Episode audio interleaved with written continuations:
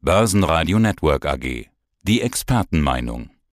Der Eurofinance Weekly Podcast. Alles Wichtige um geldpolitische Themen, Banken und Personen. Ja, mein Name ist Andreas Scholz vom Finanzplatz Frankfurt. Ich freue mich auf unseren Eurofinance Weekly Podcast rund um die Themen Geldpolitik, Konjunktur und Banken. Es knistert weiter geopolitisch. Wirklich? Man haben die Spannungen um Taiwan auch schon Auswirkungen auf die Finanzmärkte. Die Märkte scheinen ja das irgendwie schnell zu verdaut haben. Der DAX hatte schon am Mittwoch den Pelosi-Taiwan-Besuch zunächst irgendwie abgehakt. Aber was macht der US-Dollar? Ja, wir hängen so ein bisschen äh, in einer Patt- und Patterschon-Situation. Also man kann sagen, in einer Patt-Situation, auch anders oder besser formuliert. Ich will die Beine ja nicht als Patt und Patterschon bezeichnen, aber es sind ja, es ist ein Währungspaar, wo auf beiden Seiten einiges im Moment zu schultern und zu tragen ist. Wir bewegen uns so im Bereich zwischen 1,02 nach unten und 1,03 nach oben, während wir jetzt hier plaudern an diesem Freitagvormittag etwa in der Mitte. Eine relativ enge Handelsspanne. Man kann sagen, nach oben begrenzt durch die ja, Sorgen, dass das Thema Energiekrise hier, man muss es beinahe sagen, ohne Zweifel wahrscheinlich zu einer schweren Rezession führen wird. Wir sind weiterhin in einer Situation, wo wir uns Sorgen machen um die Versorgungssicherheit. Das alles hat Folgen für die Konjunktur. Und das alles riecht nach einer Rezession, nicht nur in Deutschland, sondern eben auch in der Eurozone. Das belastet vor allen Dingen den Euro. Und das wird den Euro auch nach oben hin im Aufwärts, in seiner, in seiner leichten Aufwärtsbewegung auch begrenzen. Nach unten hin Richtung Parität sieht es aber auch nicht so viel besser aus. Auch der US-Dollar ist ein wenig natürlich mit Sorgen behaftet. Auch da macht man sich Sorgen um das Thema mit dem R-Wort, um das Thema Rezession. Vor einer Woche sprach ich hier im Podcast über den Begriff der technischen Rezession. Die Vereinigten Staaten sind in einer sogenannten technischen Rezession. Das ist das eine. Das wird zwar von der US-Notenbank nicht als Rezession offiziell ausgerufen, aber am Markt gibt es die Sorge, dass spätestens Anfang des kommenden Jahres 2023 eine echte Rezession in den lass, USA lass uns da mal, entstehen ich, könnte. Da, darf ich da mal nachhaken? Was ist eine echte? Äh, also klar, statistisch geschehen zweimal kurz im Quartal getoucht und schon hast du eine Rezession. Ja, genau. Aber, mhm. aber so eine echte. Ich meine, die Frage ist ja, die im Markt steht, wirkt die FED die Konjunktur ab? Experten fürchten ja, die FED könnte dadurch die US-Konjunktur wirklich abwürgen. Ja, das ist jetzt die entscheidende Frage. Also was wir im Moment haben, ist eine äh, reine Lehrbuchaussage. Also eine technische Rezession haben wir, wenn wir in zwei aufeinanderfolgenden Quartalen ein negatives Wirtschaftswachstum haben, selbst wenn es nur 0,1 Prozent sind, das war etwas mehr jetzt, minus im zweiten Quartal in den Vereinigten Staaten, dann haben wir eine sogenannte technische Rezession.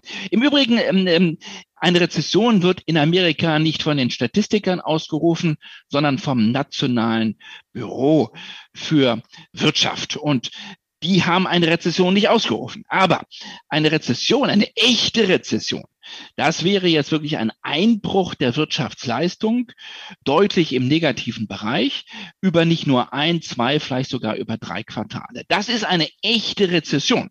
Und die wird im Moment am Markt fast schon eingepreist für das erste Halbjahr 2023.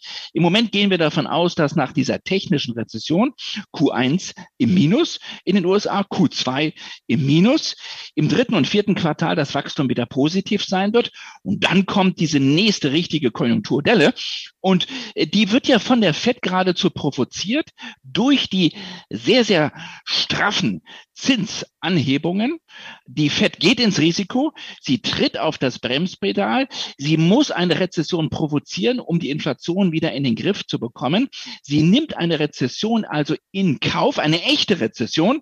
Und deswegen sagen die Märkte jetzt schon im Sommer, spätestens also im Sommer, aber vielleicht schon im Frühjahr nächsten Jahres, wird die FED beginnen mit ersten Zinssenkungen. Also ab Mai, ab Mai 2023 werden schon wieder Zinssenkungen in den USA eingepreist. Also eine ganz interessante Gemengelage.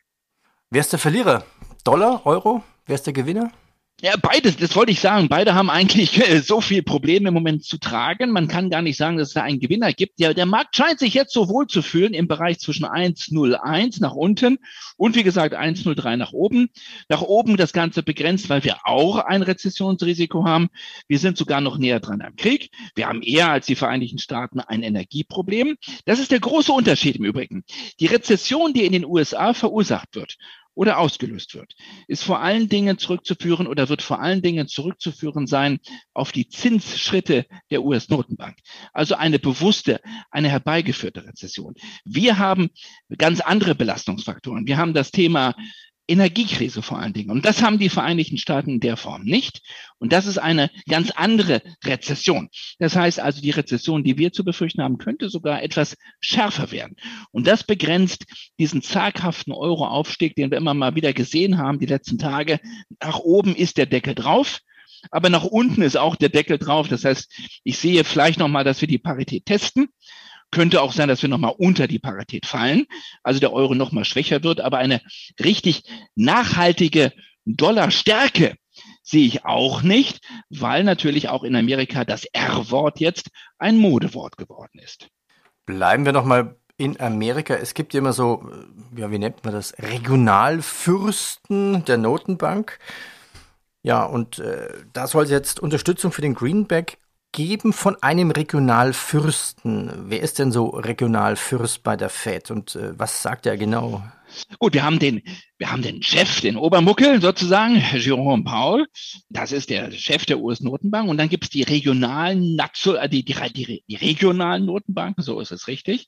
Ähm, und das sind die sogenannten Regionalfürsten, wie früher mal hier in Deutschland mit den Landeszentralbanken sozusagen. Einer derer ist beispielsweise James Bullard, einer der Falken. Jerome Paul hat auf der Pressekonferenz letzte Woche sich sehr zurückgehalten auf die entscheidende Frage, die ihm gestellt wurde. Lieber Chairman, wie sehen Sie die Gefahr einer Rezession? Und wie würde die Fed reagieren auf eine Rezession? Würden Sie dann den Zinserhöhungszyklus abbremsen? Also eine sehr berechtigte Frage, auf die Jerome Powell, der Chef der Fed, nicht wirklich eingegangen ist. Und jetzt haben einige Regionalfürsten sozusagen der US-Notenbank, die ja zum Teil auch stimmberechtigt sind im FOMC, die haben jetzt ein wenig mehr Bewegungsfreiheit im Munde verspürt und haben gesagt, so, wir geben jetzt dazu mal unsere Meinung. Und da haben die meisten gesagt, also wir würden bereit sein, mit den Zinsen dann trotzdem noch weiter nach oben zu gehen. Das war interessant. Also die Falken sind dort in der Mehrzahl. Die Falken sind die, die sagen, lieber etwas höher die Zinsen nehmen, bis es richtig weh tut, bis es bremst, über das neutrale Zinsniveau hinaus, auch wenn wir dann eine Rezession provozieren in den USA. Aber Klammer auf, Klammer zu, nur so bekommen wir das Problem der Inflation in den Griff. Und das hat den Dollar ein bisschen gestärkt. Das hat dem Dollar ein bisschen Auftrieb gegeben. Die Regionalfürsten waren da deutlicher in ihrer Meinung, viel, viel klarer als der Chef der FED. Schauen wir auf die Insel. Das britische Pfund gibt nach dem Zinsentscheid der Bank of England zu Dollar Euro nach. Die Notenbank hat ja in dieser Woche in London bekannt gegeben, dass sie die Zinsen, ja, was macht die Bank of England? Ja, sie hat jetzt den Weg oder sie ist den Weg der US-Notenbank eingeschlagen. Sehr interessant. Bisher gab es immer nur, wenn kleine Zinsschritte. Wir sagen ja, ein kleiner Zinsschritt sind 25 Basispunkte großer sind 50. Mittlerweile wissen wir, ein richtig großer sind 75. Wir schließen noch nicht mal einen hunderter Schritt für die USA aus. Die Bank of England hatte einen großen Schritt gestern gemacht. 50 Basispunkte statt bislang 25. Normalerweise ist ein solcher großer Zinsschritt eigentlich gut für eine Währung, denn wir halten fest, wenn der Zins steigt, macht das grundsätzlich erstmal nach dem Lehrbuch eine Währung attraktiver, weil man ja mehr Zins bekommt auf die entsprechende Landeswährung. Also hätte man jetzt eigentlich sagen können, Mensch, 50 statt 25, das Pfund hätte eigentlich reagieren müssen auf der positiven Seite. Das Pfund hat aber deutlich nachgelassen. wieso das? Weil der Markt sagt, aha, 50 eine Menge, das kostet Wirtschaftskraft, das wird wahrscheinlich die Insel ebenfalls in eine Rezession bringen. Und so denkt jetzt der Wiesenmarkt, so denkt jetzt der Devisenmarkt, der geht einen Schritt weiter in seiner Überlegung und sagt, Moment mal, bis zum Jahresende bedeutet das nichts Gutes, wahrscheinlich sogar eine länger anhaltende Rezession. Im Übrigen war das auch die Aussage der Bank of England. Der Wachstumsausblick wurde nochmal deutlich nach unten genommen. Trotzdem hat sich die Bank of England entschieden, den Zins um 50 Basispunkte anzuheben, weil man keine andere Wahl sieht, als ansonsten die Inflation wieder in den Griff zu bekommen. Aber der Ausblick, dieser schwache Konjunkturausblick für die britische Insel, dieser hat dann sozusagen die Währung belastet, trotz der großen Zinserhöhung. Denn auch für Großbritannien gilt, wie für uns in der Eurozone, die Rezession wird anders zusammengesetzt sein, wird anders hervorgerufen sein als die in den USA. Die Briten haben immer noch ein Brexit-Problem. Die Briten sind näher dran am, am Ukraine-Konflikt. Die Briten haben eher das Problem der Energieversorgung, wie auch wir, aber deutlich weniger als die Vereinigten Staaten. Also das sind alles Zeichen, das sind alles Signale, die für eine eher schärfe Rezession sprechen. Für Großbritannien ab Ende 2022 bis weit in das nächste Jahr 2023 hinein. Und das ist negativ für die Währung, negativ für das Pfund. Letzte Woche hatten wir ja hier an diesem Kanal, hier in diesem Podcast über die Zahlen der Deutschen Bank gesprochen. Jetzt hat die Commerzbank nachgelegt und ich kann mich noch an unser Interview erinnern, äh, was wir mal geführt haben. Manfred Wehr, Manfred Knof. Ja, Mensch, Commerzbank mit Gewinn, ist das jetzt äh, ja die Ernte der Arbeit von Dr. Manfred Knof? Manfred Wehr haben wir gesagt, genau mit Amtsantritt, das war glaube ich 2021 und äh, dann hat er ja alles nochmal von seinem Vorgänger sozusagen äh, in den Mülleimer gepackt, was möglich war. Er hat sehr viel Bilanzsäuberung betrieben, aber dieser Manfred Knof hat eben auch Aufräumarbeiten im wahrsten Sinne des Wortes gemacht, hat die Bank neu aufgestellt, hat sie, hat sehr, sehr scharfe Maßnahmen umgesetzt. Das war auch notwendig. Die Commerzbank steht heute deutlich solider da als noch vor einem Jahr. Es war ja eigentlich ein Dauersorgenkind. Das Zahlenwerk jetzt zum abgelaufenen zweiten Quartal, das sah nicht schlecht aus. Aber es gibt hier auch positive Sondereffekte. Und das ist vor allen Dingen der Zins. Ja, der Zins kommt jetzt zurück. Das bedeutet, die Commerzbank hat endlich wieder ein Zinsgeschäft. Also die Zinswende sorgt für Rückenwind bei den Zahlen der Commerzbank, vor allen Dingen was das Zinsergebnis anbelangt. Und gleichzeitig, und jetzt kommt das Ungemütliche, ist der Blick voraus. Der Blick voraus aber sehr, sehr unsicher. Knof hat selber gesagt, der Blick in den Rückspiegel, der ist okay. Wir sind jetzt gut unterwegs. Aber sollte es zu einer wirklichen Energieversorgungskrise kommen, sollte der Gashahn abgestellt werden, sollten wir eine wirkliche Energienotsituation bekommen, dann ist eine tiefe Rezession für Deutschland nicht mehr zu vermeiden. Und das würde dann auch brutal reinhauen natürlich in die Kreditbücher der Commerzbank. Und dann hat man auch nichts mehr vom Zinseffekt, nichts mehr von der Zinswende.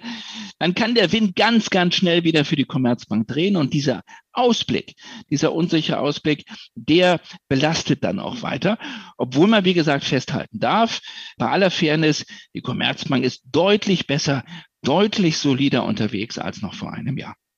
Ich hätte noch zwei Nachfragen. Wir haben uns ja über die Bank of England unterhalten. Ich muss das mal nachlesen, aber weißt du, warum sie eigentlich Bank of England heißt, aber das britische Pfund hat? Nein, da muss ich jetzt passen. Für mich ist es immer die Bank of England und nicht die Bank of Great Britain. Also es ist klassisch die Bank of England, aber es ist das British Pound sozusagen. Ja, ja okay.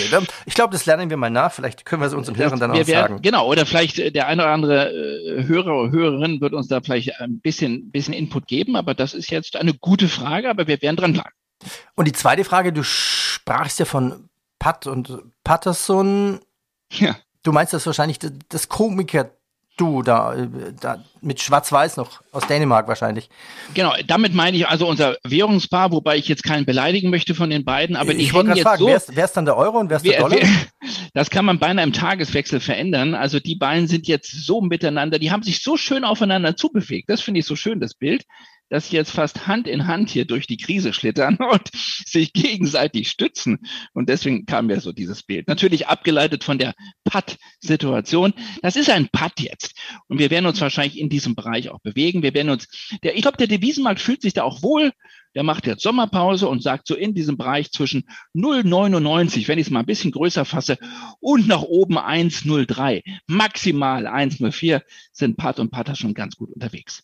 Ja, Hand in Hand durch ein schweres, ja, durch eine schwere See, will ich mal sagen, durch einen schwierigen Markt. Aber sie haben sich jetzt gefunden und vielleicht ist man ja gemeinsam dann etwas stärker unterwegs.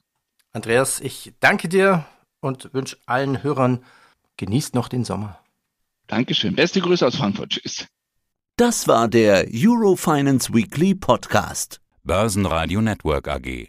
Die Expertenmeinung.